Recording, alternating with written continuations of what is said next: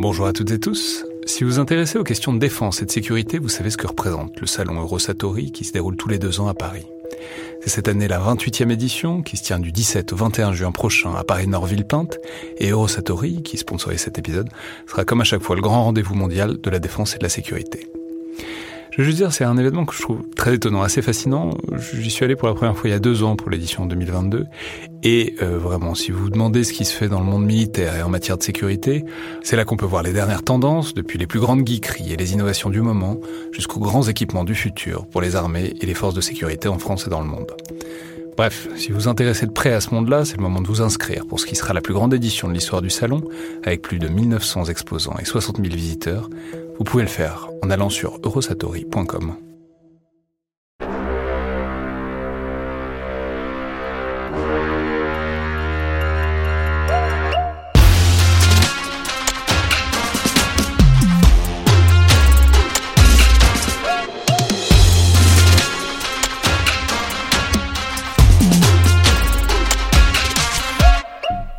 toutes et tous et bienvenue dans le Collimateur, le podcast de l'Institut de recherche stratégique de l'école militaire, l'IRSEM, consacré aux questions de défense et aux conflits armés. Je suis Alexandre Jublin et aujourd'hui pour parler d'une page d'histoire de la guerre froide et du renseignement militaire français, c'est-à-dire des missions de liaison, autant le dire tout de suite, de, de renseignement ou d'espionnage en fait, française en Allemagne de l'Est, j'ai le plaisir de recevoir un acteur et un témoin de cette époque et de ses missions, Roland Pietrini, qui a raconté vos années au sein de la MMFL, la mission militaire française de liaison, où vous êtes resté en poste de 79 à 83, au sein d'un livre sorti il y a quelques mois, Les Sentinelles oubliées, le renseignement humain derrière le rideau de fer, paru aux éditions Pierre de Taillac. Donc bonjour, bienvenue dans le collimateur. Bonjour. Alors, Évidemment, on va plonger dans ces missions et ce quotidien et ces histoires. C'est bon, c'est ce qui est tout à fait passionnant dans ce livre. C'est la manière dont ça se passait vraiment vu de l'intérieur, au ras du sol. D'ailleurs, pas toujours au ras du sol parce que ça passait aussi par avion euh, assez régulièrement. Mais enfin, il faut quand même commencer par planter le décor et euh, le cadre, en quelque sorte, bon, politique et diplomatique de la structure dans laquelle vous étiez. Et des missions que vous avez accomplies, parce que on va voir que euh, c'est pas non plus de l'espionnage euh, complètement clandestin, c'est plus subtil et plus intéressant que ça de la manière dont c'était monté et organisé. Donc, je vais le formuler comme ça. Qu'est-ce que vous, qu'est-ce que les personnels militaires français dont vous faisiez partie à l'époque venaient faire, avaient le droit de faire euh, en Allemagne de l'Est, et pourquoi? Alors, je pense qu'il faut, il faut replacer, le, replacer les missions dans, dans, leur contexte de démarrage, si je puis dire. Nous sommes en, à la fin de la Seconde Guerre mondiale. Euh, en 1945, 46 et 47, les missions ont été créées en 1947.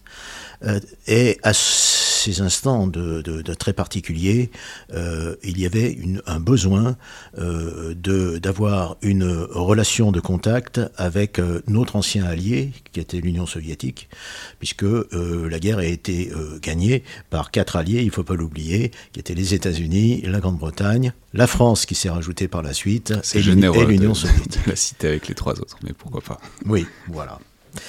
Donc, euh, euh, euh, ce besoin de, prendre contact et d'avoir des contacts réguliers et officialisés avec le, commandement soviétique était dicté tout simplement par les besoins.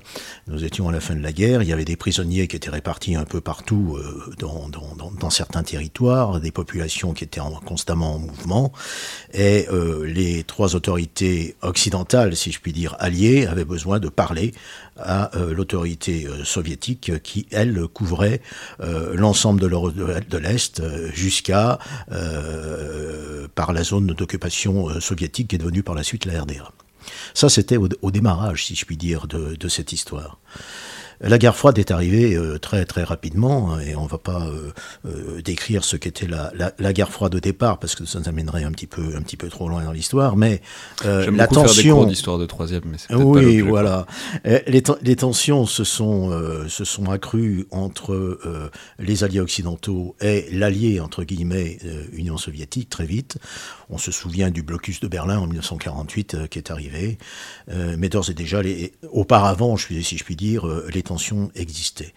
Donc on a eu un besoin, lorsque le monde soviétique s'est fermé, euh, et ce avant, euh, avant euh, ce, que, Winston Churchill a appelé le rideau de fer, eh bien, ce besoin est resté en état, mais les missions ont évolué, ont évolué parce qu'il fallait savoir ce qui se passait de l'autre côté du rideau de fer.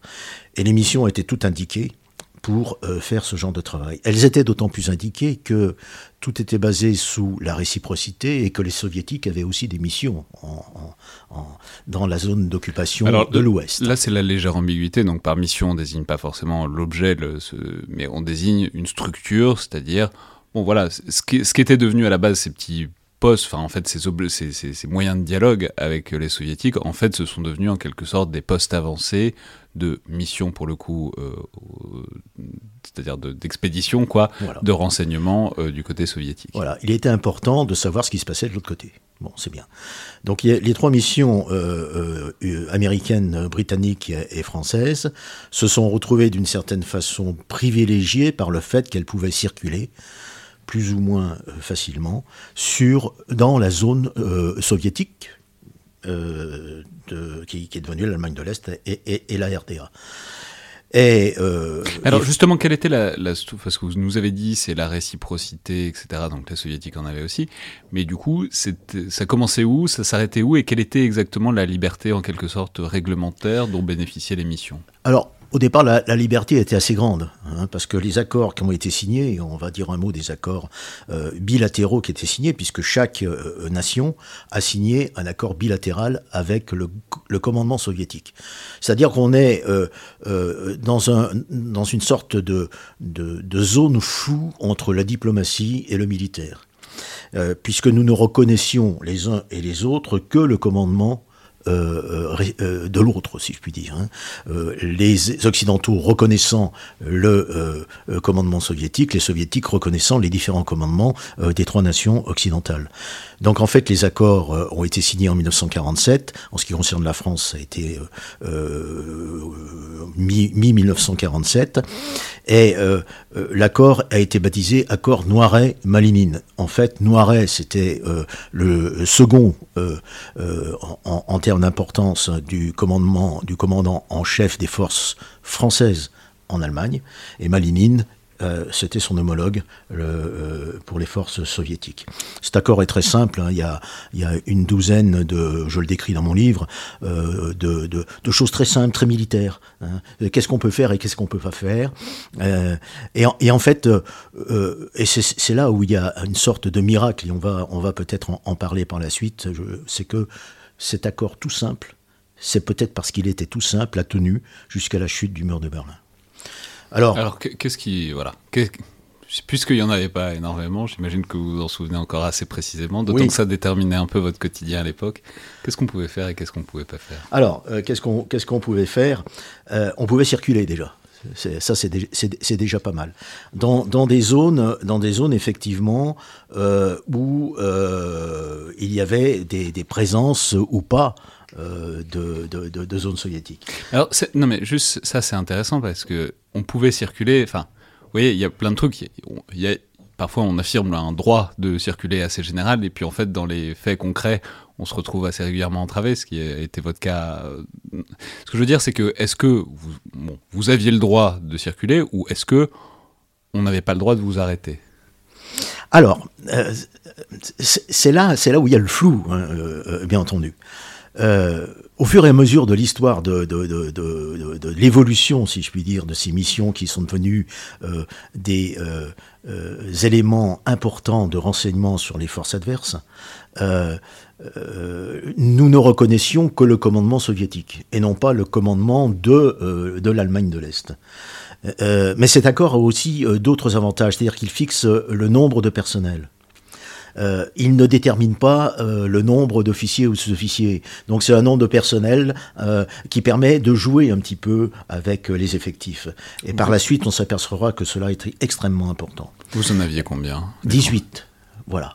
18 personnes étaient autorisées euh, à circuler sur le territoire euh, de euh, ce qui allait devenir la RDA. Encore une fois, il faut bien resituer les choses. Au départ, c'est bien la zone d'occupation soviétique et à l'ouest, ce sont bien les zones d'occupation bon, occidentale.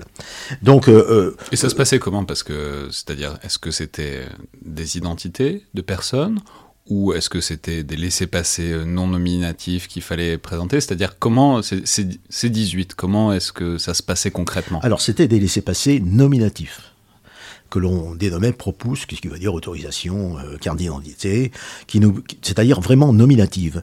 Mais le nombre pouvait être plus important. Ce qui était, plus, ce qui était euh, essentiel, c'est le nombre autorisés à circuler en RDA.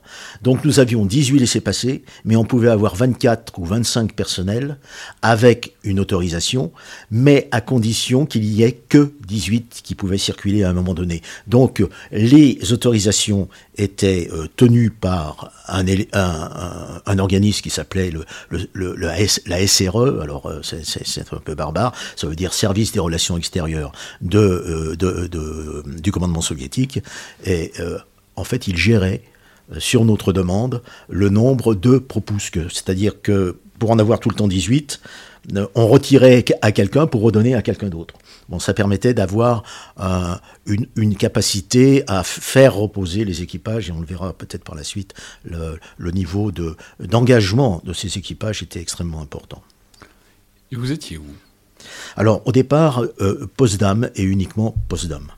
Potsdam, côté soviétique. Donc Potsdam, côté, côté soviétique. C'est-à-dire de l'autre côté de la. Berlin-Ouest, Potsdam est tout, à fait proche de, de, de, Berlin.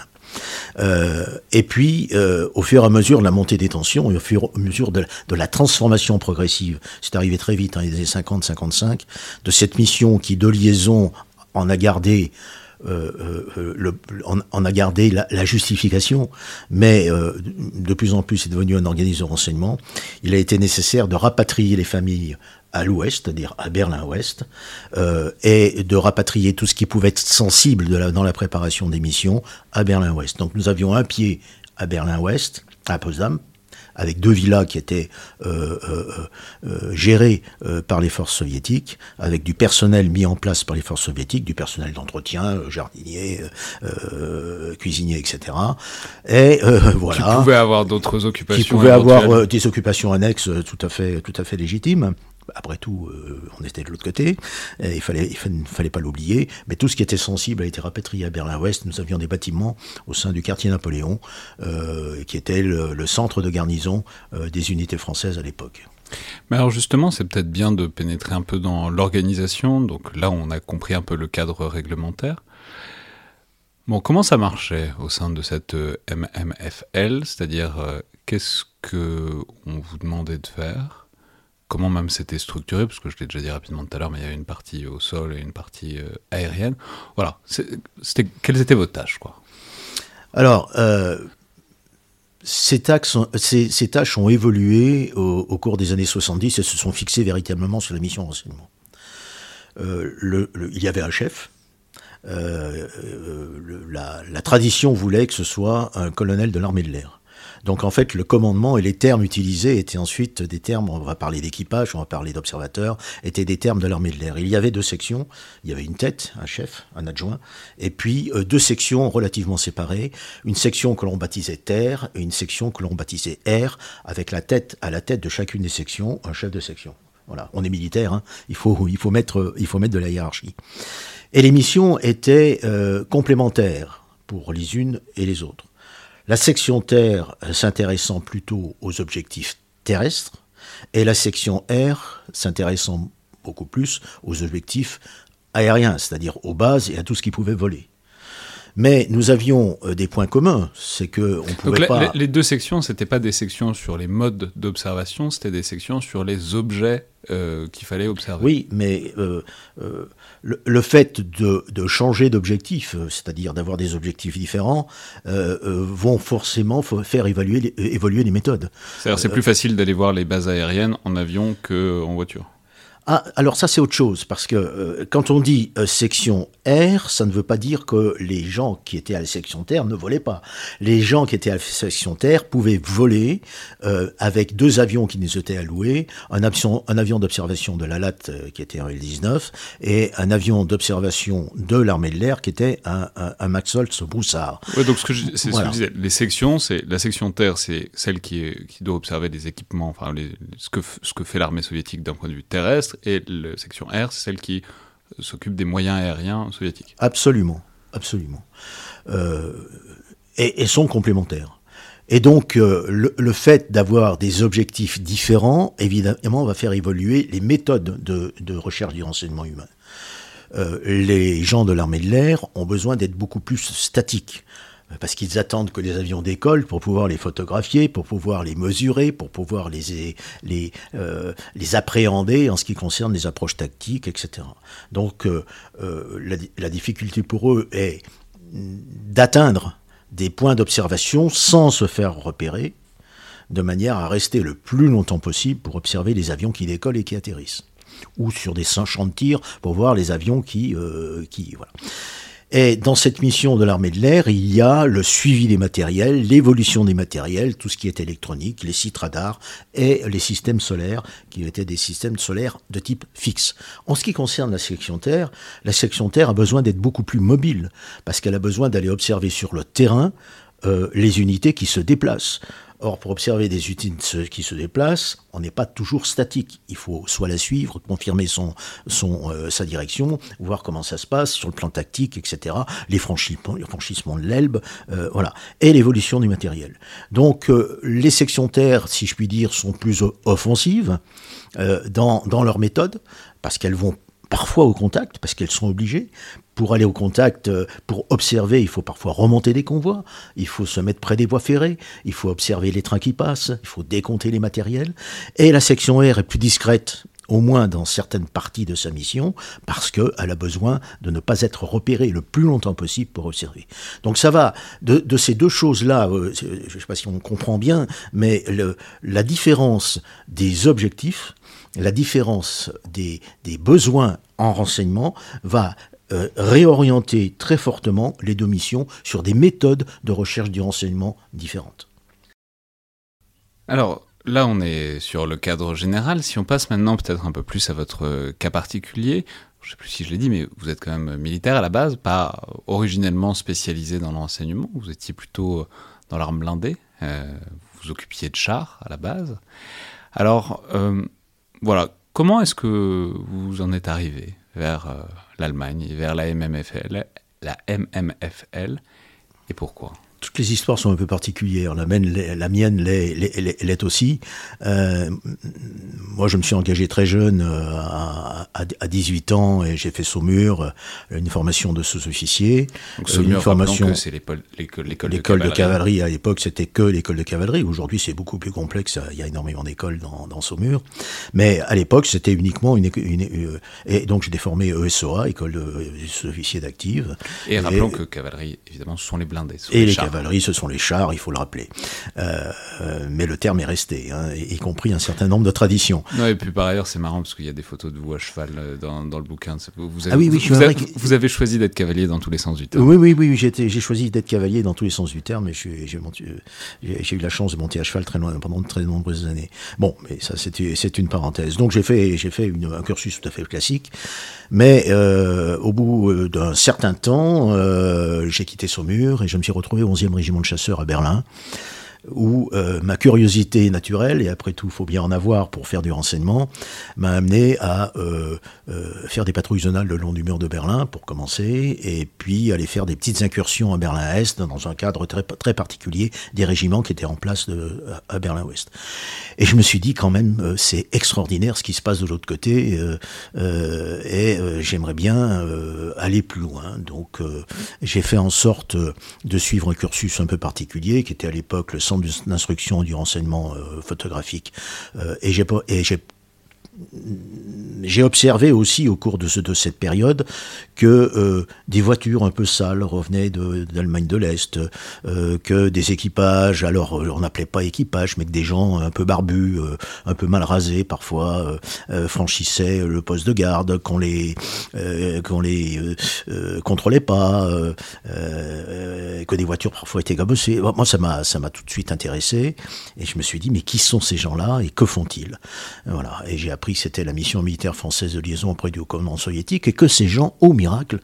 Contrairement à ce que le nom indique, euh, ne faisaient pas particulièrement de la liaison. Nous, non, pas vraiment. Et que ces gens, au par miracle, euh, franchissaient un, endroit euh, qui s'appelait le pont des espions, qui a été baptisé par la suite pont des espions, qui est en fait le pont de l'amitié entre Berlin-Ouest et, l'Allemagne de l'Est, avec des chicanes. Par la suite, ça donnera un film, le, le pont des espions, qui c'était les seuls en tout cas visiblement, à euh, franchir de manière régulière cette, euh, ce pont. Et moi, j'ai eu envie de franchir ce pont pour aller voir ce qui se passait de l'autre côté. Donc, j'ai, je me suis porté volontaire au cours d'un stage euh, pour aller à la mission militaire française de liaison. Et au miracle, parce que c'était pas évident et il y avait beaucoup d'enquêtes, etc., en 1979, je me suis retrouvé effectivement à la MMFL. Alors, si je peux un peu la préparation, si je puis dire, pour euh, aller dans ce type de mission, elle était extrêmement légère. Tout simplement parce que la mission de renseignement était une mission de renseignement extrêmement aussi particulière. Donc, euh, jeune adjudant, lorsque je suis arrivé, euh, eh bien, j'ai été formé par les anciens sur tous les domaines dans lesquels nous allions intervenir, et notamment dans les domaines, dans les domaines d'emploi, du terrain, des zones d'observation, pourquoi on était là. J'avais au départ, euh, si je puis dire, un vernis, euh, un, vernis technique, hein, euh, savoir identifier des choses basiques, mais il a fallu apprendre très vite, pendant une durée de six mois, des choses beaucoup plus particulières et, dans des conditions réelles d'observation. Voilà. Est-ce que vous y étiez parce que, enfin, je sais pas, en tant que cavalier, enfin, que vous aviez une expérience en char, etc. Et que du coup, c'est pour ça que. Enfin, est-ce que tout le monde était plus ou moins spécialisé dans un type de matériel que, que... Alors c'était, c'était, je comprends tout à fait votre votre question. C'était, c'était l'une des forces de la mission. C'est-à-dire que les recruteurs de la mission euh, faisaient un peu entre guillemets, c'est pas, euh, c'est pas péjoratif, leur marché auprès des, différentes directions à l'époque des personnels militaires, on n'appelait pas à cette époque les DRH, mais les directions des personnels, dans des euh, subdivisions d'armes complémentaires et différentes. Il y avait des artilleurs, il y avait des gens du train, il y avait des gens venant de la cavalerie, de l'artillerie, des parachutistes, etc., etc. Et, donc ça permettait d'apporter une certaine compétence dans des domaines assez pointus. Un cavalier, forcément, sera beaucoup plus, à l'époque, donc le cavalier euh, issu des chars, hein, des blindés, va regarder d'un œil un petit peu différent les, blindés, parce qu'il va rechercher justement quelle est la différence des blindés soviétiques de l'époque avec les nôtres euh, que nous connaissions. Un artilleur va regarder d'une manière plus pointue l'artillerie. Mais au bout d'un certain temps, nous avions une compétence, une pluridisciplinarité, merci, euh, qui permettait d'apporter un œil euh, nouveaux, y compris sur des domaines qui n'étaient pas les nôtres au départ. Et ça, c'est extrêmement important et ça a permis de faire évoluer au cours de l'histoire la, la, la, compétence des gens affectés à la mission. En ce qui concerne à l'air, juste un mot, euh, le domaine d'emploi de l'armée de l'air était un peu, un, peu plus réduit dans la mesure où la plupart des gens étaient euh, issus du domaine du renseignement de l'armée de l'air, et notamment de la FATAC. Donc il y avait des pilotes, euh, notamment les officiers étaient tous pilotes, soit des pilotes de chasse, soit des pilotes de, reconnaissance, et les sous-officiers étaient tous des spécialistes du renseignement et d'interprétation photo, donc ou de l'électronique, donc euh, ou des langues, euh, parce que les, le besoin pour l'armée de l'air était aussi d'écouter les conversations entre les pilotes en vol, de manière à pouvoir décoder ce qu'ils font au moment où ils le font et pourquoi ils le font. Donc voilà, donc c'est vraiment une mission avec un très peu très peu de personnel qui amenait une compétence absolument unique à un moment donné. Et c'est ce qu'il, c'est, je pense, euh, il faut souligner euh, ce, ce, cette intelligence, il n'y a, pas, de jeu de mots, hein, intelligence, c'est le mot britannique pour dire renseignement, cette intelligence du renseignement pour être extrêmement efficace sur le terrain avec très peu de personnel. Et comment ça s'est passé au début? Pour vous Prenons comme ça. Quel a été votre baptême du feu? Alors après, interprétez-le exactement comme vous voulez. Il n'y a pas besoin qu'on vous étire. Oui, parce qu'il n'y a pas de feu. Non, euh, mais non, mais en même temps, on peut se sentir au feu sans que, sans se faire tirer dessus. C'est vrai. quel est le voilà Quel est le, moment où peut-être vous vous êtes dit bon bah là j'y suis. Euh, c'est à ça que ça ressemble? Oui, bah, euh, j'arrivais dans cette mission avec beaucoup, beaucoup d'espoir et une motivation extrêmement importante, et ça n'a pas été inutile. Euh, ma, première mission, ça a été ma première sortie avec euh, un équipage très vite. Je suis arrivé au mois d'août, une semaine après, j'étais déjà sur le terrain, mais évidemment comme, euh, allez, comme pot de fleurs, si je puis dire, hein, comme passager et non pas comme acteur. On va pas confier la mission au bleu. non, non, non. Et puis c'était, nous, en aurions été parfaitement incapables. et là, j'ai découvert la marche qu'il fallait euh, que je franchisse pour pouvoir atteindre la compétence des gens avec qui j'étais. Euh, je suis sorti très vite avec le chef de mission, très probablement pour une raison simple, c'est que le chef de mission avait besoin euh, d'évaluer tout très vite le personnel qu'il avait recruté, et avec un observateur extrêmement confirmé. et là, j'ai vu tout de suite que nous étions au contact avec les forces soviétiques, puisque euh, de, chasseurs, euh, nous étions parfois chassés et vice-versa. Et euh, la première mission, je m'en souviendrai toujours, c'est que nous sommes tombés sur une zone de bivouac de l'armée soviétique, nous sommes rentrés dedans, et il a fallu en sortir, et l'observateur, alors que nous étions en train de sortir avec le conducteur, qui était un sergent du 13e régiment de dragons parachutistes, une unité à l'époque comme maintenant spécialisée dans l'enseignement, mais qui envoyait uniquement des jeunes sergents qui étaient uniquement conducteurs, chacun était dans son rôle, chacun était dans sa mission comme un vrai équipage. Et euh, pour moi, ça a été une expérience euh, unique. La, ma seconde expérience, ça a été une mission particulière, et on, en parlera peut-être, qui s'appelait Local, avec un sous-officier extrêmement confirmé, qui était euh, un sous-officier qui avait fait déjà deux séjours à la mission militaire. Et pendant 24 heures, nous avons tourné. Lui n'était pas fatigué, moi j'étais épuisé, et je me suis dit, il va falloir que je tienne le choc et que je devienne aussi compétent qu'il l'est. Et donc, pendant six mois, j'ai bossé comme un fou, vraiment. Hein, vraiment. Euh, c'est-à-dire sur des documents, euh, sur des notes de renseignement que j'ai lues, relues pour les comprendre, euh, etc. Tout en apprenant, tout en faisant des sorties sur le terrain intensives, de manière à bien voir par où il faut aborder un, objectif, comment on peut échapper à des suiveurs, voilà. Le, le... justement, ce que j'allais dire, c'est pour voilà, comment parce que bon, vous passiez, vous aviez des laissés passer, mais vous passiez bien euh, une redoute, etc., euh, etc., euh, pour entrer dans le territoire de RDR. Donc ma question, c'est en fait, pourquoi est-ce qu'il n'y avait pas tout le temps quelqu'un pour vous, pour vous coller aux fesses et pour, et pour vous voir ce que vous cherchiez à voir, etc. comment est-ce que, mine de rien, vous bénéficiez à l'époque d'une certaine liberté sur le territoire est-allemand? Bah, euh, ce, dont on, usait et on abusait, c'était euh, des missions de déception. En fait, ce qu'on a fait la déception, c'est-à-dire qu'on fait semblant d'aller à un endroit alors qu'on veut se rendre à un autre.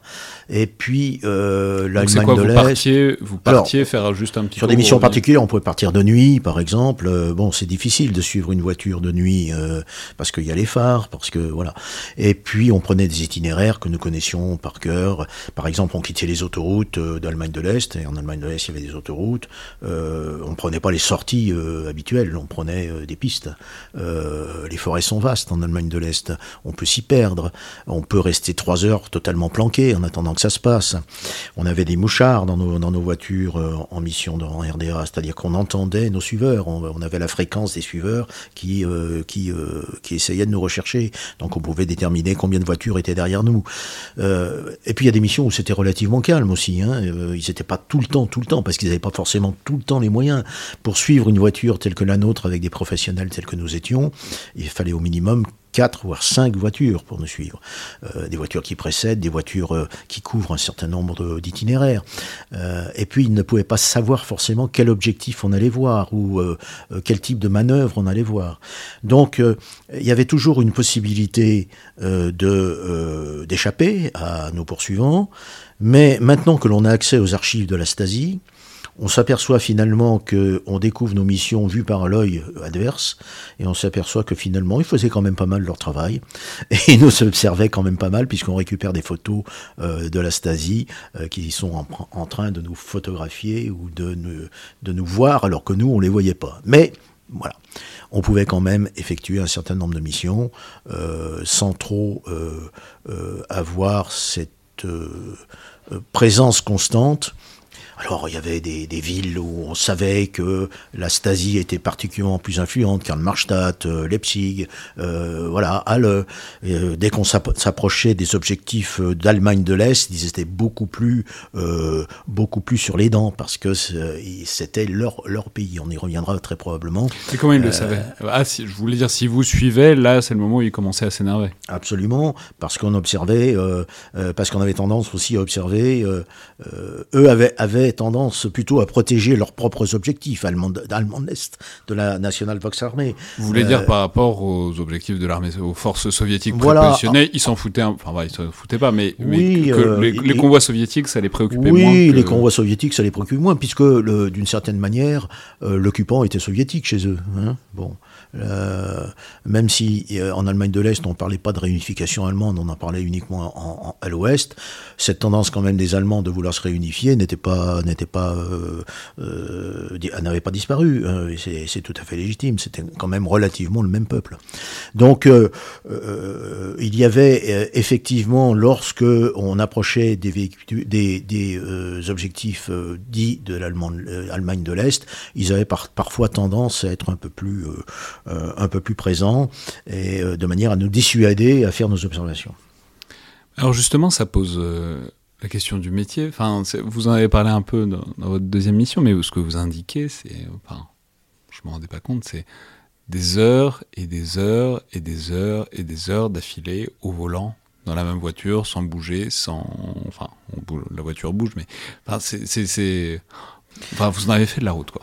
Oui, on a fait de la route, on a fait beaucoup de routes dans des conditions, euh, dans des conditions parfois difficiles, euh, les hivers, euh, et puis les routes, les routes de l'Allemagne de l'Est, dans, dans, le fin fond de l'Allemagne de l'Est, c'était des routes qui dataient de la fin de la Seconde Guerre mondiale, hein, des routes pavées, des endroits qui n'étaient pas pavés du tout, donc c'était des et vous aviez des bonnes voitures. Alors on avait des, des, bonnes voitures, on avait du matériel qui était relativement à la hauteur dans les années 70. Vous aviez quoi Vous avez dit tout à l'heure des Mercedes, c'est ça? Oui, nous avions. Alors au départ, c'était des Opel, ensuite ça a été des Mercedes, des Mercedes un peu modifiés, parce qu'on avait besoin d'avoir des, voitures fiables et qui avaient une autonomie importante. Alors, pour dire un mot de ces voitures, parce que ça, il y a eu beaucoup de fantasmes de la part de gens qui ne connaissaient pas la mission, ce qui concerne les, les voitures. Euh, on disait qu'elles étaient blindées, euh, on disait de plein de choses, enfin des voitures de James Bond pour ceux qui avaient vu C'est amusant parce que si, elles avaient été blindées, pour le coup, elles auraient pas, elles seraient pas allées très loin parce que vu le poids du blindage, ça consomme énormément, énormément, énormément de voitures blindées. Donc on n'avait pas de voitures blindées, bien entendu, mais on avait des voitures renforcées sous le dessous de la caisse euh, parce que en prenant des pistes tactiques et notamment des pistes chars avec une Mercedes. Euh, on passait en force, c'est-à-dire avec des pneus spéciaux, euh, avec des amortisseurs euh, renforcés. Vous voulez dire dans les ornières et tout, il fallait oui, oui, oui, oui, oui, on pouvait suivre des blindés avec des Mercedes censés être fabriqués pour la route. allez, on va prendre une, une, comparaison un peu osée. Disons que nos voitures étaient préparées pour le Paris-Dakar. voilà, donc, euh, euh, nous avions des réservoirs supplémentaires, un réservoir supplémentaire de 120 litres derrière le siège euh, arrière. Nous avions des treuils, nous avions des câbles, des pelles, des réservoirs supplémentaires, des pneus supplémentaires, et nous avions surtout un système électrique assez performant qui nous permettait de couper nos stops euh, de pouvoir vos, vos feux stop. nos feux stop. Alors ça, ça, ça, ça offre un avantage. C'est lorsque vous êtes poursuivi, vous pouvez accélérer euh, et arriver dans un virage euh, à fond, euh, freiner. Euh, celui qui vous suit ne voit pas que vous freiniez, donc il a quelques difficultés parfois à prendre le virage. Euh, ou alors euh, euh, la possibilité d'éclairer qu'un seul côté du véhicule, la possibilité d'éteindre la plaque. Euh, donc en fait la plaque n'était plus identifiable puisqu'elle était dans le noir. La possibilité de tout éteindre et, de euh, progresser avec des, lunettes de nuit puisque nous avions des lunettes d'intensification euh, à la mission dès, les années 70 euh, et des jumelles de nuit. Donc on avait quand même des outils, un outil qui était des outils performants qui nous permettaient d'échapper à, à l'ensemble de nos poursuivants avec une connaissance extrêmement précise du terrain. Et c'était véritablement euh, l'un des avantages que nous avions par rapport à d'autres, c'est-à-dire, y compris par rapport aux Allemands de l'Est, la connaissance extrêmement précise, vraiment précise du terrain. Et ça, ça se fait euh, avec les kilomètres. Et ça, ça se fait avec les kilomètres et ça se fait par passation de d'expérience. L'expérience est transmise. On dit qu'on n'arrive jamais à transmettre, les parents n'arrivent jamais à transmettre l'expérience à leurs enfants. Là, on était condamné à accepter l'expérience de l'autre parce que sans l'expérience de l'autre, de celui qui avait déjà euh, euh, acquis euh, une présence euh, de deux ans ou trois ans, euh, nous ne pouvions pas faire grand-chose euh, au départ. hein. Après, on, on se forgeait notre propre expérience. Est Mais cette mission, c'est c'est vra- c'est vraiment la, la passation, si je puis dire, d'expérience d'un é- de- d'équipage à d'autres, d'anciens à, à- à- à de, à de plus jeunes.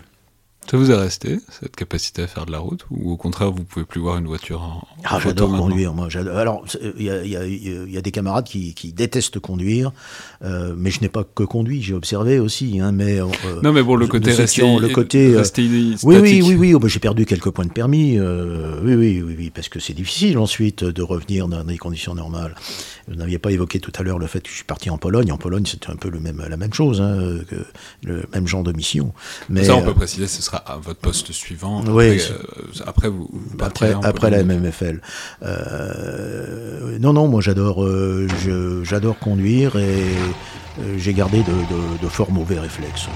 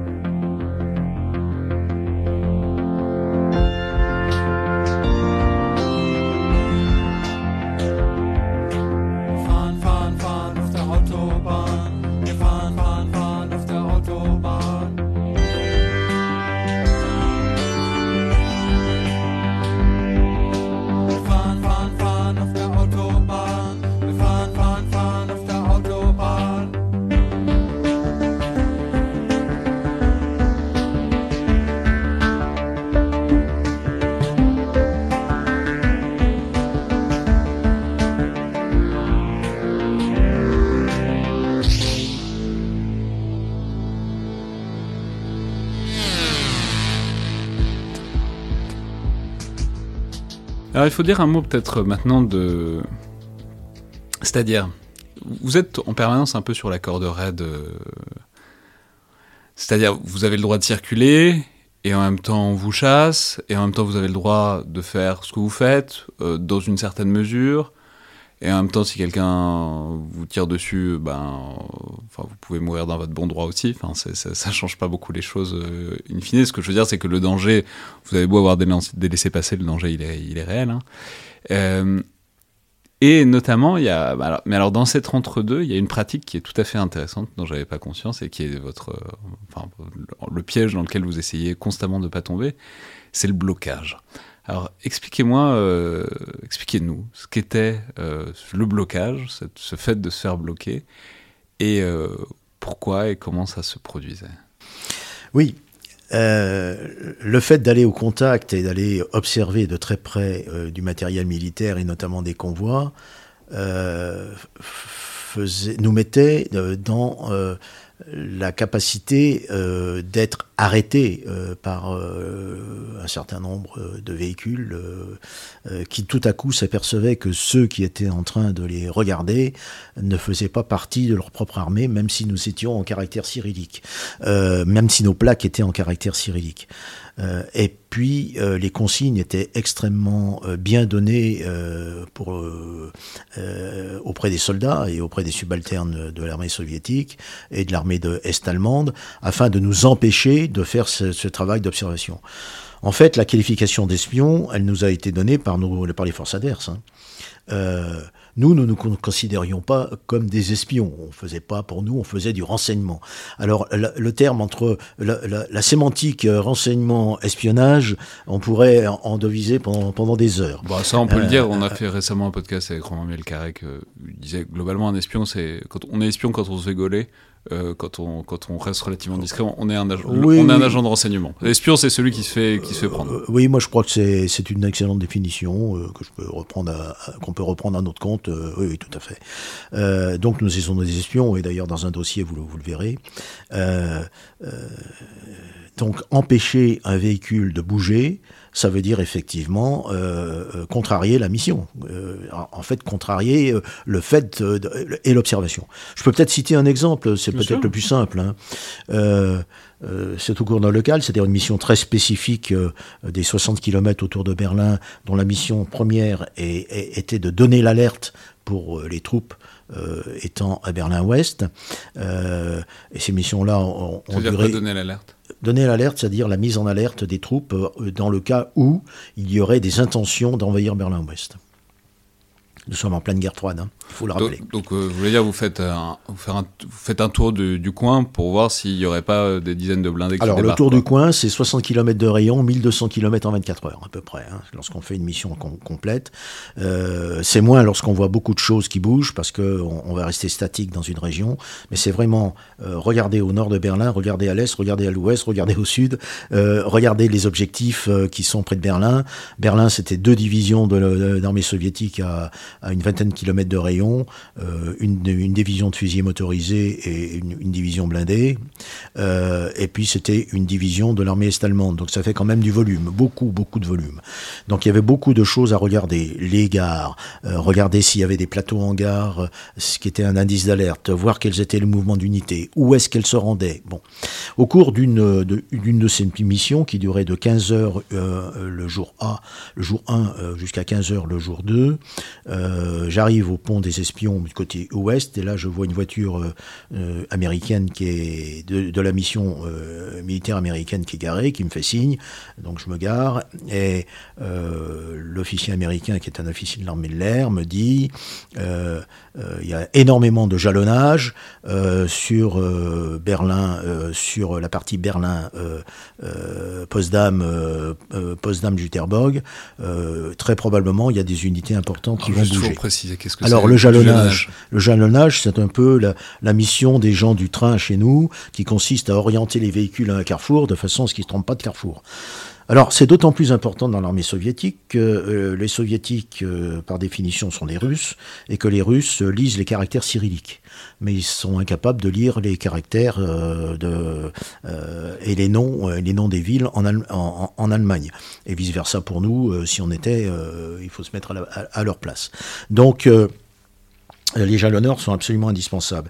L'avantage d'être. en gros, ils plantent des panneaux en cyrillique. Alors, ils, ne plantent pas des panneaux, mais ils orientent. Euh, ils se mettent au milieu de la route. Alors, ils, ont. Euh, j'ai mis une photo. Euh, j'ai mis une photo dans le, dans le bouquin. Ils ont des catadiopres de manière à ce qu'on les repère de nuit. Ils sont habillés de cuir. Ils ont un casque avec des bandes. Enfin, voilà. Ils sont, ils sont facilement repérables. Et donc, le fait qu'il y ait des jalonneurs qui sont mis en place veut dire que des mouvements d'unité vont s'effectuer.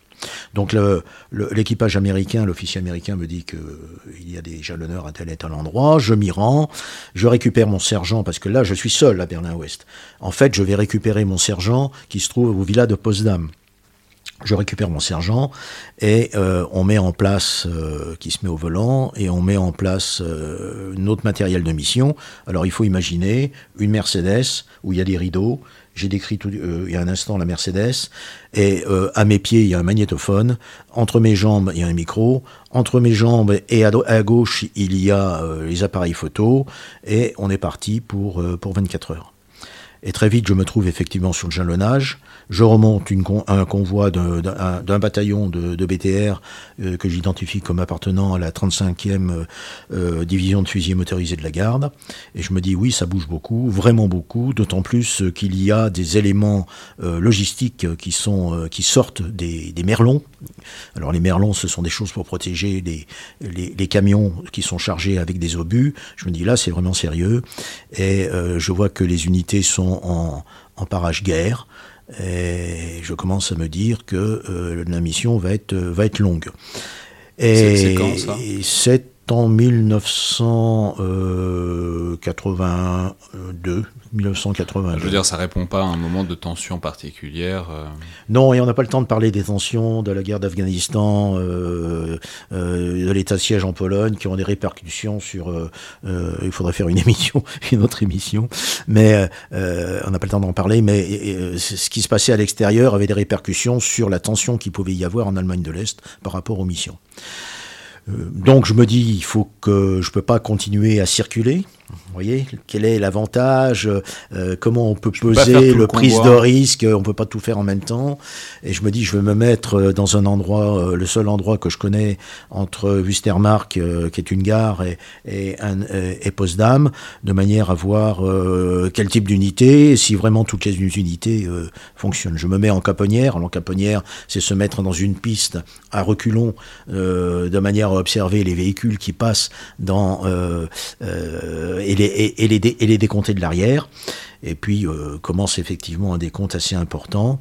Et puis tout à coup, je vois remonter un BRDM-1 de reconnaissance. Euh, pour ceux qui ne connaissent pas, c'est un, engin blindé de reconnaissance euh, dans l'autre sens. Et je me dis, il y a une chance sur deux pour qu'il m'ait repéré. C'est-à-dire sur la piste, vous êtes mis sur la piste en marche arrière, sur la route, et lui, et lui, et lui, et lui est repassé sur la route sur laquelle était le, le, convoi, les convois, mais dans l'autre sens. C'est-à-dire que lorsqu'on observe de l'arrière, on est peu visible, mais lorsqu'un véhicule remonte de l'avant, euh, c'est-à-dire face à vous, on peut être, on, peut être visible. Donc je commence à avoir des doutes en me disant que c'est plus facile de voir un truc ça dans va être chaud, que dans son rétroviseur. Évidemment. Donc euh, je, commence à dire mon sergent prépare-toi. Euh, je lui montre l'itinéraire éventuellement de, de, variantement que l'on que l'on peut avoir. Et tout à coup, on entend des cris derrière nous. Euh, il y a des soldats qui, qui, ont probablement débarqué et que j'avais pas vu euh, euh, d'autres véhicules. Un ZIL 131 euh, coupe la piste. Euh, je suis menacé par. C'est quoi un ZIL 131 Un ZIL 131, c'est un gros camion, c'est un camion, tout simplement. mais un ZIL 131 atelier, il y a des treuils, il y a des choses comme ça. Un BRDM qui se met derrière. Et un BRDM, c'est un, un, engin de reconnaissance, donc nous étions faits. Je dis à mon, à mon sergent, avant que le, le véhicule se mette devant, démarre, bon, il, cale et, et c'est tout à fait naturel, sous sous le, probablement sous le coup de l'émission, de, l'émotion. Et donc, on est menacé par des armes, Kalachnikov, Makarov. Il y a un moment de tension qui dure 5, allez, une minute, deux minutes, mais ça peut être long lorsque vous êtes menacé avec une arme. Je souris parce que je me dis, bah, en effet, aux pattes, le mieux c'est de détendre l'atmosphère, c'est tout ce que vous avez à faire à ce moment-là. les vitres sont frappées violemment. Et puis arrive un major qui calme un peu l'ensemble. Une couverture nous est mise sur, euh, sur le pare-brise. On attache le véhicule derrière au crochet. On attache le véhicule devant parce qu'il y en a un crochet aussi devant avec les câbles. On est fait, on est bloqué. Voilà. Et on attend. On attend quoi? On attend la libération. Et la libération ne peut venir que euh, du commandement militaire soviétique et non pas des unités qui vous, qui vous ont bloqué. Et puis, euh, je me suis dit et vous avez la couverture sur le pare-brise parce que couverture sur le pare-brise, ils ne pas continuer à, dé, à, décompter le matériel. Euh, pour faire vite. Pour, autant, ils maintiennent l'intégralité. Ils ne sont pas mis à défoncer les vitres. Non, non, ils, ne sont. Voilà, euh, ils ont quand même respecté le véhicule d'une certaine façon. C'est pas toujours le cas. je cite des choses beaucoup plus compliquées. Euh, j'ai été, été, fait au pat, donc bloqué à 17h, à 17h30. Ils m'ont débloqué à 20h45. Tout simplement, c'était le temps que les convois passent. Ensuite, euh, il y a un commandant de la SRE que j'ai cité, Service des Relations Extérieures, qui était chargé de relations, alors là, du coup, la liaison avec la mission militaire française de liaison, qui me demande de les suivre jusqu'à Potsdam, au siège de SRE. À Potsdam, je descends euh, du véhicule. Auparavant, les propusques des autorisations dont j'ai parlé tout à l'heure ont été récupérés. Et euh, je me retrouve dans un bureau où euh, on commence à, m'interroger en me disant que j'ai fait une erreur très grave en photographiant des matériels militaires, en enregistrant des choses, bref, en faisant des choses que des choses interdites et on me demande de signer un, un AKT. Un AKT, ça veut dire une, une reconnaissance de responsabilité en disant que j'ai fait erreur. Entre-temps, quelques conversations euh, en me disant que le chef de SRE avait appelé au téléphone mon propre chef euh, en lui disant que j'avais fait les pires choses.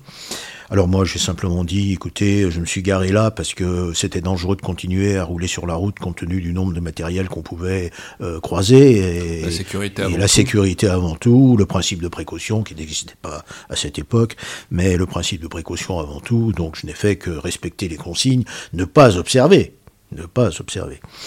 Voilà.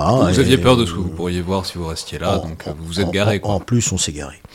Voilà. Et, donc. Euh, passe sur les, sur les événements. Au bout d'un certain temps, on me libère et, en, me disant que ce serait peut-être bien que j'aille me dormir ailleurs ou me promener ailleurs qu'à l'endroit où j'étais auparavant, euh, ce que j'ai pas fait. Voilà. Mais il y a des enseignements à tirer. Euh, alors cet enseignement principal, c'est quoi? C'est que euh, ce genre de mission qui était effectuée par les, les missions militaires alliées, avait pour, essentiellement pour but, je l'ai dit, de mettre en alerte les troupes et de laisser des délais de mise en alerte des troupes à Berlin. Il est évident qu'en cas réel, si je puis dire, de menace sur Berlin-Ouest, les premiers prisonniers de la Troisième Guerre mondiale auraient été euh, un équipage euh, de la mission militaire française de liaison euh, américaine, britannique ou française. Donc le fait que j'ai été libéré euh, m'indiquait une chose importante, c'est que Berlin-Ouest n'était pas menacé. Voilà, c'est un peu le paradoxe de ce genre de mission. Il y a à la fois la mission euh, euh, générale, si je puis dire, de recherche du renseignement, il y a la, mission de mise en alerte des troupes de Berlin dans des conditions particulières car nous sommes en pleine guerre froide, et puis il y a le fait que quelque part on sait qu'on risque tout de même, on assume les risques mais on risque quand même le risque suprême, celle de disparaître au cas où véritablement la Troisième Guerre mondiale avait commencé. C'est pas, c'est pas, euh, euh, euh, c'est une idée quand même qui nous effleure à un certain moment. Alors moi, elle m'a effleuré, peut-être que d'autres, ça ne leur a pas effleuré le cerveau, mais moi, oui. je me disais que finalement, on était à la fois très utile d'une manière générale, tant que la guerre froide pouvait durer. Mais finalement, si véritablement cette guerre froide se transforme en, guerre chaude, nous étions probablement les premiers sacrifiés sur l'autel de, cette guerre. Et vous en avez parlé un peu tout à l'heure, mais euh, justement, comment est-ce que ça s'articulait avec euh, les autres missions? Donc, euh, il y avait l'équivalent américain, l'équivalent britannique. voilà, est-ce que vous coordonniez? Est-ce que vous coordonniez pas du tout? Mais et d'ailleurs, soit dit en passant, ça pose la question aussi de ce que vous faisiez, parce que vous pouvez vous coordonner si on vous donne des tâches précises à faire, mais si vous partez un peu, pas au petit bout dans la chance, mais un peu, mm. et eh ben là, il n'y a pas de coordination à avoir, il faut juste mm. avoir des, gens sur le terrain. Quoi. Alors, euh, je vais commencer par la coordination, c'est ce qu'il y a de plus simple. Hein. Euh, les, trois missions ont, toujours, euh, de fait, coopéré d'une manière relativement franche et honnête. Euh, il y a eu des périodes au cours de l'histoire, euh, j'en citerai qu'une, c'est celle de l'élection de Mitterrand et de la présence euh, de communistes au, gouvernement français, c'était donc en 1981. Il y a eu pendant un certain temps une période froide entre les alliés chauds de la guerre des alliés occidentaux, parce que les Américains ne comprenaient pas très bien comment la France pouvait mettre des communistes au pouvoir alors qu'on était en Allemagne de l'Est.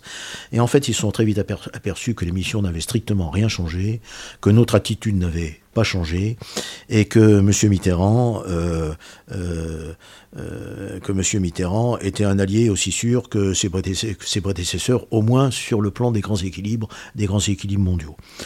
Donc, à part cette période où il y a eu, disons, des documents que l'on recevait quasiment pas ou qu'on recevait avec retard, mais la plupart du temps, la coordination existait, notamment sur les grandes manœuvres. Hein. Il y avait des manœuvres de printemps et d'autres manœuvres d'hiver, etc. Et sur les grandes manœuvres, on essayait de se coordonner avec les Britanniques et les Américains pour qu'il y ait toujours la présence d'un équipage allié sur des zones euh, où il y avait des choses à voir. Notamment lors de la, de la grande manœuvre, euh, des grandes manœuvres qui s'appelaient Waffenbruderschaft. En fait, ce sont des grandes manœuvres d'amitié, de frères, les, les, frères de l'Est du pacte de Varsovie. Je peux citer aussi un exemple. En 1981, il faudra vérifier, je ne sais plus quelle est la date exactement. Euh, il y a eu une grande manœuvre en Allemagne de l'Est, une Waffenbruderschaft, où quasiment toutes les troupes du pacte de Varsovie avaient envoyé des éléments. Donc il y a eu une répartition des équipages alliés sur l'ensemble du territoire de la RDA, de façon à couvrir, et notamment de couvrir ce qu'on appelle le retrait.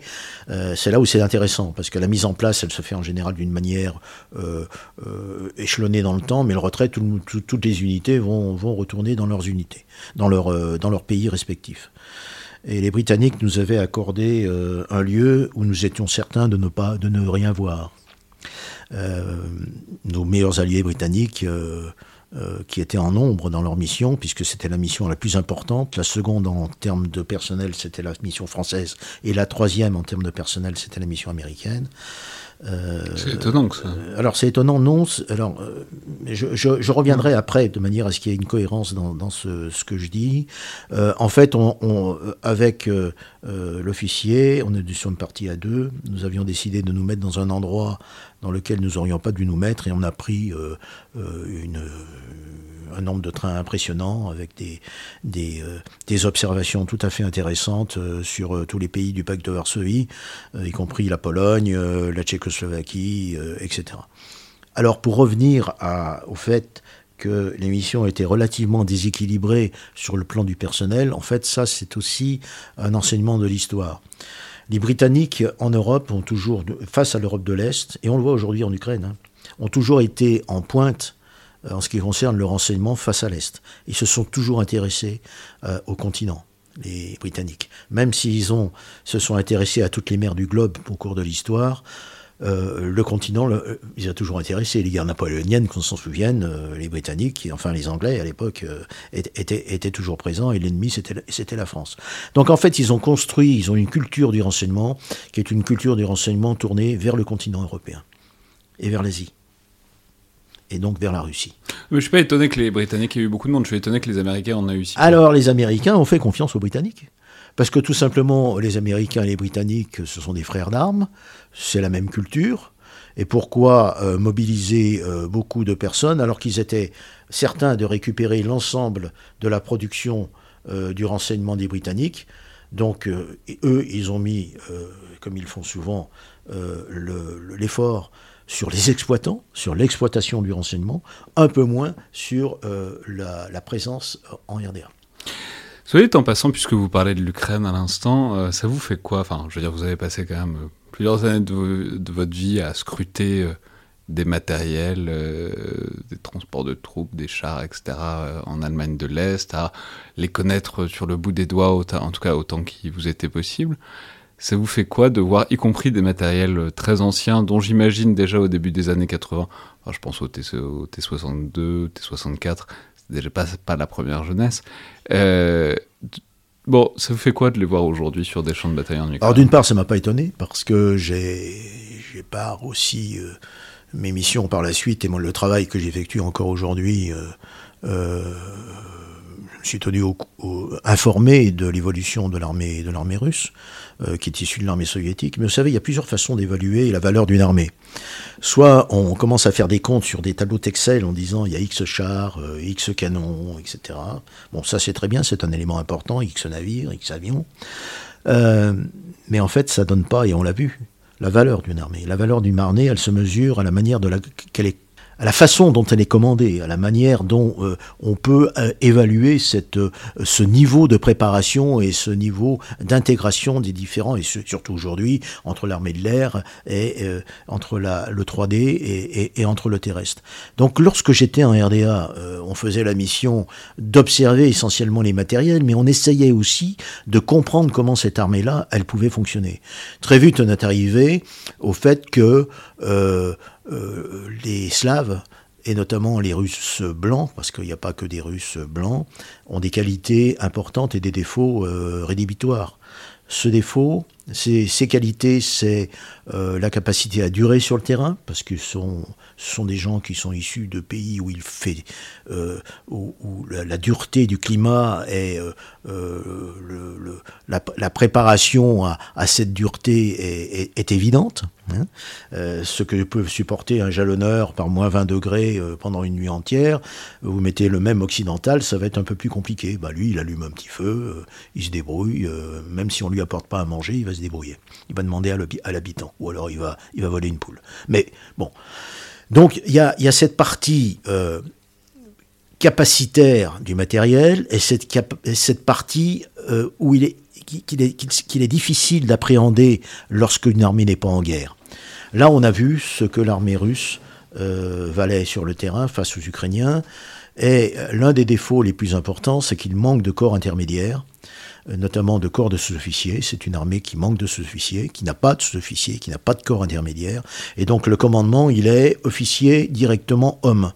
Or, le souci des officiers de l'armée russe était le même que le souci des officiers envers leurs hommes, leurs hommes. c'est-à-dire nul, nul. Aujourd'hui, dans une armée occidentale et notamment dans l'armée française, il y a ce souci de comprendre les besoins d'une troupe et de la commander par adhésion, non pas les commander par en appliquant un plan, en leur demandant d'aller euh, euh, d'aller faire une mission dont ils ne on explique d'abord de manière à faire en sorte qu'il y ait de l'adhésion. Cette armée russe est incapable de faire en sorte que le, soldat de base puisse adhérer à une mission puisqu'il ne connaît pas sa mission. Lors des premiers, des premiers euh, moments, lorsqu'ils sont arrivés par la Biélorussie en direction de Kiev, ils étaient en manœuvre, euh, la plupart des troupes étaient en manœuvre depuis euh, deux mois ou trois mois. On leur a pas expliqué qu'ils allaient faire une invasion. Hein. Pour la plupart, ils continuaient la manœuvre. C'est quand ils ont vu euh, qu'ils n'étaient plus en, Biélorussie mais en Ukraine qu'ils ont commencé à comprendre que la guerre et que des missiles anti-chars leur arrivaient, qu'ils ont commencé à comprendre. Comment voulez-vous qu'une armée fonctionne si on n'explique pas aux gens pourquoi ils font la guerre? Enfin, pour terminer, il faut dire que donc on a déjà parlé un petit peu des, des risques, euh, bon, mais euh, au sens large, quoi. Mais il faut, dire que du risque, on est passé au danger, et euh, du danger à un certain nombre de drames, notamment au sein des années 80, où là, vous, expliquez, voilà, vous, avez commencé à en parler tout à l'heure, mais vous expliquez très bien dans le livre que ça tient notamment à un fait qui est le fait que, bah, en fait, les Allemands de l'Est avaient commencé de plus en plus à, avoir, à vouloir avoir un contrôle sur leur propre territoire, et que, euh, paradoxalement, enfin pas ou pas, mais c'est eux qui étaient par moments beaucoup plus agressifs que les soviétiques, et que ça a débouché sur un certain nombre euh, de drames et de décès euh, français, mais pas que français d'ailleurs.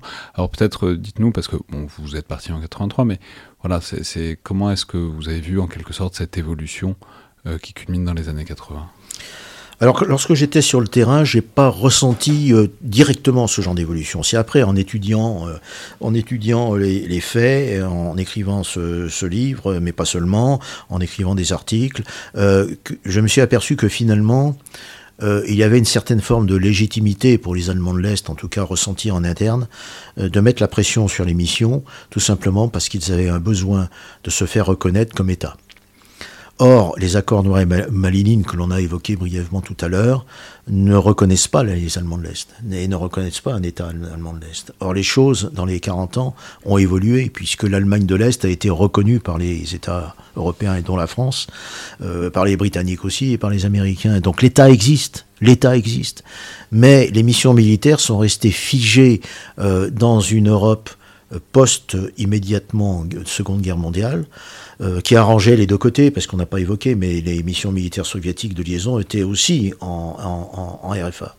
Euh, donc, parce que cet équilibre, ce donnant-donnant, euh, cet accord de réciprocité faisait qu'effectivement les Russes étaient à l'ouest et les Occidentaux étaient à l'est, faisait que chacun trouvait des avantages à maintenir ce genre d'accord. Mais les Allemands de l'Est étaient en dehors de tout. Donc il fallait bien à un moment donné qu'ils disent, nous on veut bien, mais on est chez nous, il n'y a aucune raison que les missions militaires continuent à faire ce qu'elles font, surtout sur nos propres forces. Donc je pense qu'il y a eu une montée, une prise de conscience. Alors ça, c'est une théorie qui est la mienne et que je défends et, dont j'en prends la responsabilité. Peut-être que d'autres ont une, appréhension un peu différente. Mais moi, je pense que c'est un élément extrêmement important pour expliquer ce durcissement des Allemands de l'Est envers les missions.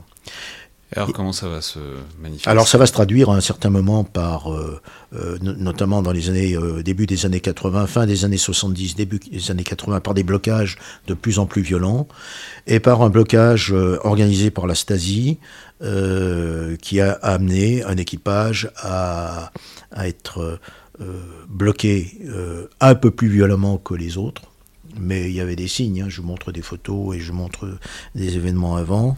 pour euh, le dire, qui fait c'est pas très radiophonique, mais les, voitures sont bien cabossées quand elles rentrent. Oui, elles sont pas mal, pas mal cabossées. Donc il y a des raisons. Il n'y a pas que des accidents de la route. Disons que la plupart du temps, ce ne sont pas des accidents, ce sont des accidents provoqués, euh, ce qui permet de camoufler éventuellement l'intention, évidemment.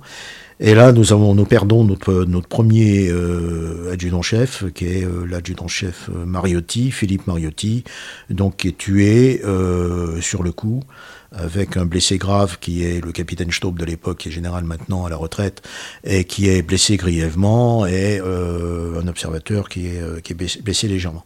Donc c'est effectivement, alors je le décris dans, je le dans le livre, je décris qui euh, euh, euh, dirige cette mission, comment, quel organisme de l'Allemagne de l'Est a décidé d'eux, comment, comment ça se passe et pourquoi, et pourquoi ils le font. donc on a eu un mort et un an plus tard, un an plus tard. Mais, parce que disons-le, ils se font. Bon, on ne sait pas s'ils essayent de passer quand ils sont sur le point de se faire bloquer, mais vraiment ils sont rentrés dedans et c'est une voiture qui fait plusieurs tonneaux. Oui, en, fait non. En fait, euh, euh, la, consigne dans ce genre de choses est de ne pas se faire bloquer. Alors il y a une espèce d'évaluation, il faut, il, faut, pas mal de chance, on n'a pas toujours de la chance.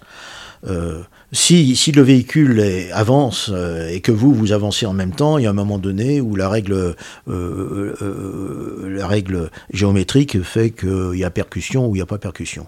La plupart des percussions peuvent être des percussions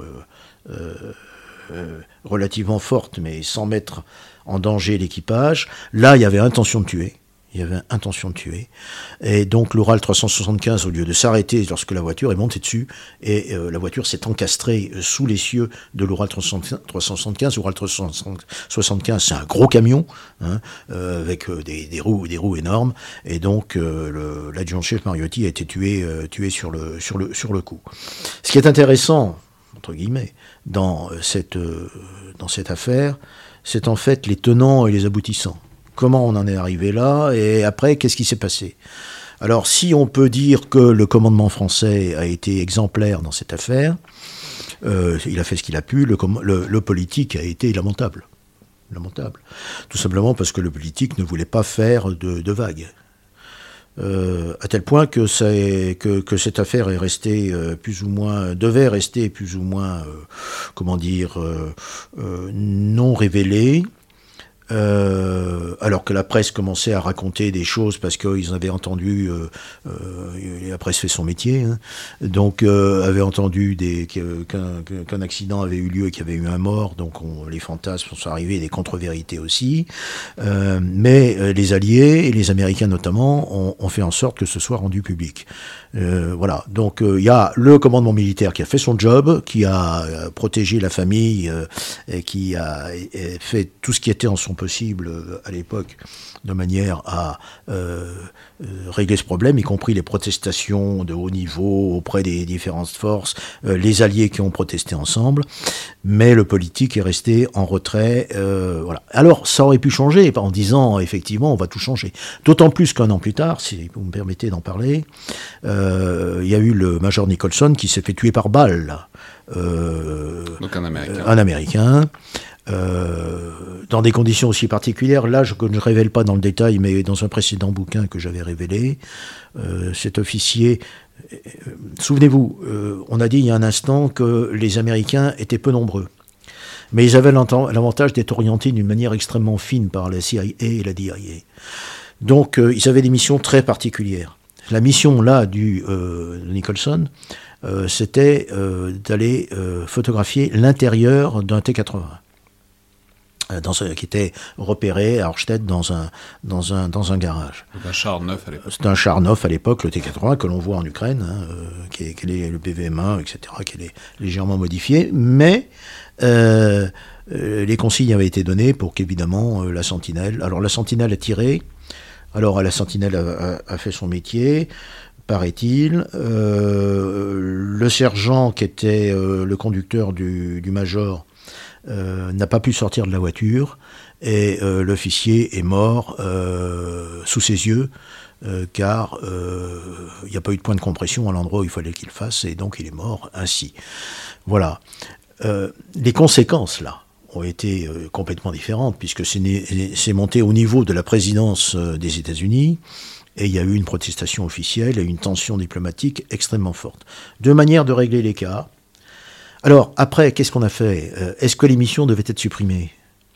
Il y a eu une tentation de la part des Américains de supprimer l'émission, mais sous la pression des Britanniques et des Français, on a maintenu, on a dit non, tant que les Russes en, veulent, on, va rester, parce que nous étions dans les années 80, euh, et dans les années 80, il y a eu une espèce de recrudescence de la tension euh, lors de la guerre froide.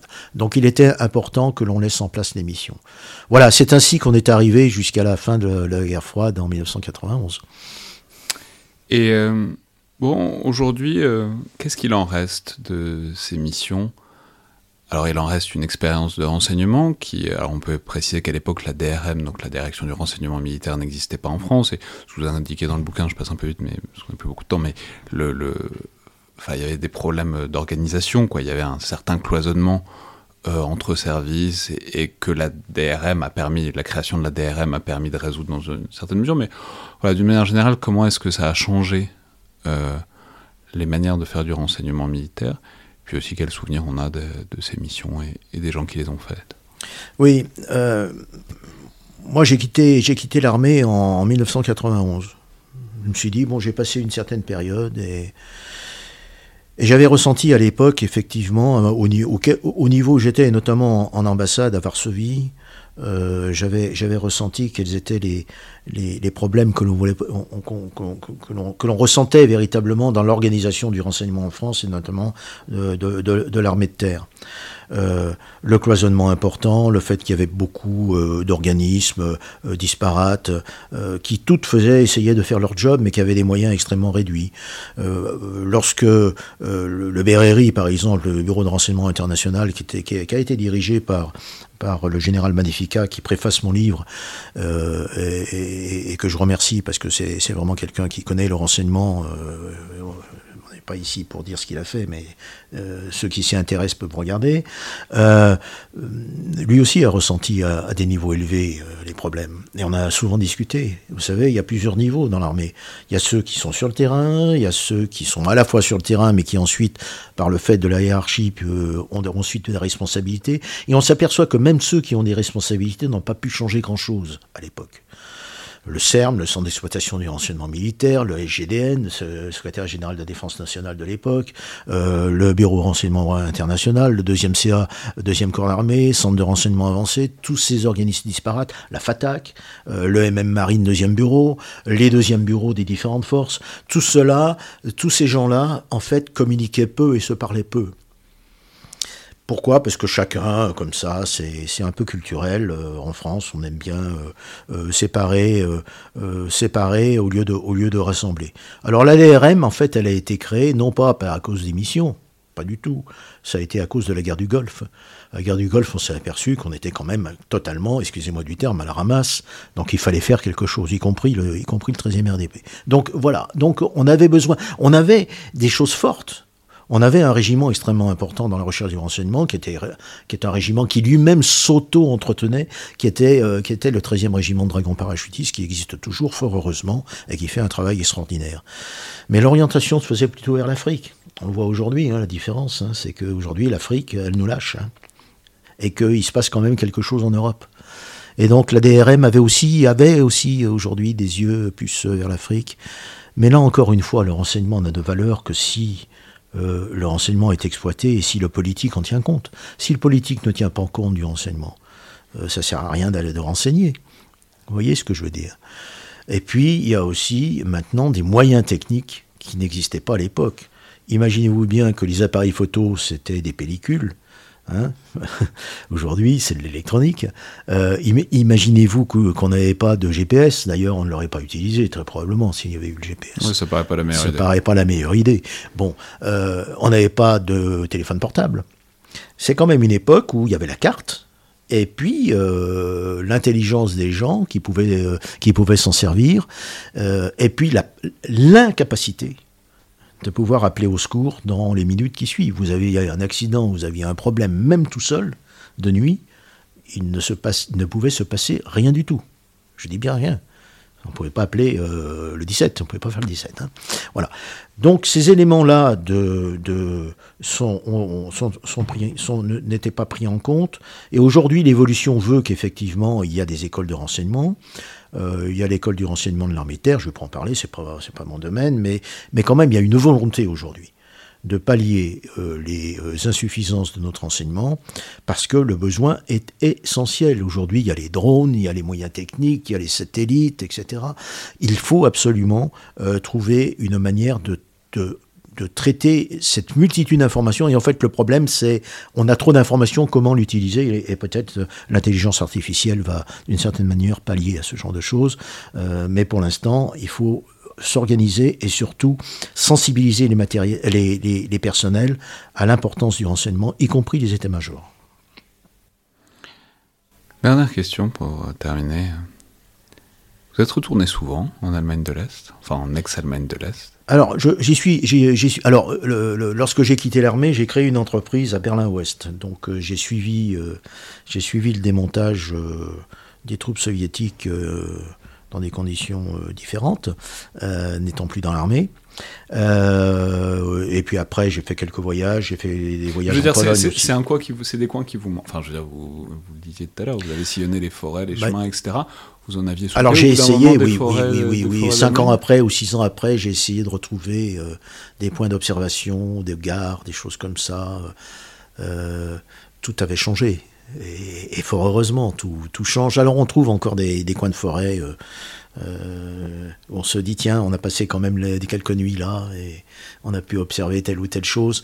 Mais vous savez, il y, a 400 et quelques personnels qui sont passés euh, depuis 1947 dans, cet organisme. Il y a 200 vivants, qui, 200 personnes qui sont vivants. Euh, euh, il y a des gens qui continuent à, toujours à penser cette période exceptionnelle qu'ils ont passée dans cette, dans cette période de l'histoire et sur ce territoire particulier. il y a aussi je vais juste en toucher un mot. Hein. c'est le fait qu'il y a un manque de reconnaissance aussi de, ces gens-là. alors je ne parle pas pour moi, mais je parle pour, pour, pour, tout le monde, pour tous ses camarades.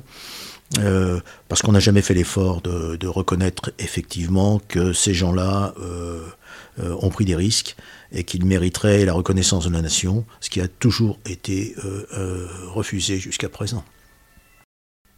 Merci beaucoup Roland Pietrini.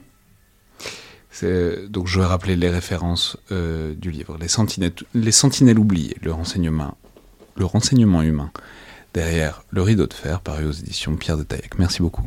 Merci. C'est donc le Collimateur, le podcast de l'Institut de recherche stratégique de l'école militaire. Je vous rappelle que toutes les remarques et commentaires sont les bienvenus par mail sur les réseaux sociaux de l'IRSEM, tout comme euh, notes et commentaires et appréciations euh, sur les outils d'Apple Podcast ou SoundCloud. Merci à toutes et tous et à la prochaine fois.